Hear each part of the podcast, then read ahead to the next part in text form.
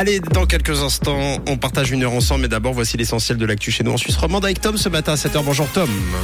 Bonjour Mathieu, bonjour à tous. Dans l'actualité de ce vendredi matin, Valérie Ditli blanchie dans l'affaire concernant son domicile fiscal. Des militants du climat s'en prennent à un chantier neuchâtelois et une journée qui s'annonce majoritairement pluvieuse pour aujourd'hui.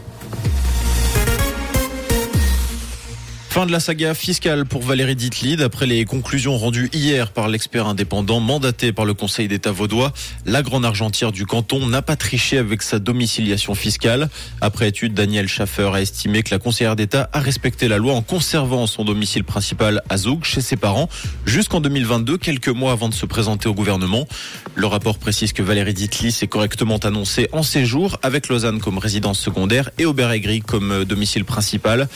Il a par ailleurs quelques que pour la période fiscale 2021, l'imposition dans le canton de Zoug a donné lieu à une économie de 187 francs sur sa facture d'impôt. Des pelleteuses stoppées net par des activistes dans un chantier à la Sagne. Les faits se sont déroulés dans la nuit de lundi à mardi. Ceux qui se présentent comme des faits du bois vert ont déversé du sable dans les réservoirs des machines de chantier. Ils ont par ailleurs couvert le matériel de peinture rouge. Cette action a été menée dix jours après le vote refusant à plus de 52% l'extension de la carrière. La carrière qui doit donc disparaître d'ici dix années. La Croix-Rouge va devoir tailler dans ses budgets. D'après le journal Le Temps, l'organisation annonce des coupes immédiates de 440 millions de francs. Il a été demandé aux responsables sur le terrain de présenter des propositions d'économie. Le 7 mars dernier, le directeur général du comité international de la Croix-Rouge alertait sur le fait qu'il manquerait entre 500 et 700 millions de francs pour garantir le fonctionnement de l'organisation en 2023. Aucune des dix opérations humanitaires majeures, dont celle en Ukraine, n'est suffisamment financée. Les prix du cinéma suisse 2023 seront décernés ce soir à Genève. Parmi les potentiels lauréats, le film Drivinter du réalisateur alémanique Michael Kor qui arrive en tête pour les Quartz avec six nominations. Il devance la ligne de la franco-suisse Ursula Meyer nommée dans cinq catégories.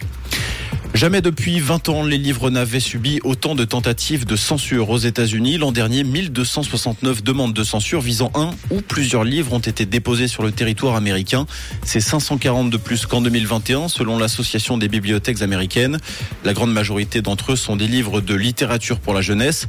Plus de la moitié concernent des livres enseignés ou disponibles à l'école.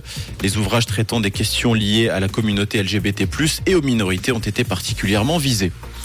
En hockey sur glace, à joie, en mauvaise posture après sa défaite lors de l'acte 5 des play-outs face à Langnau. Les Jurassiens sont menés 3-2 dans la série et seraient menacés d'une relégation en cas de défaite samedi à Port-Entruy.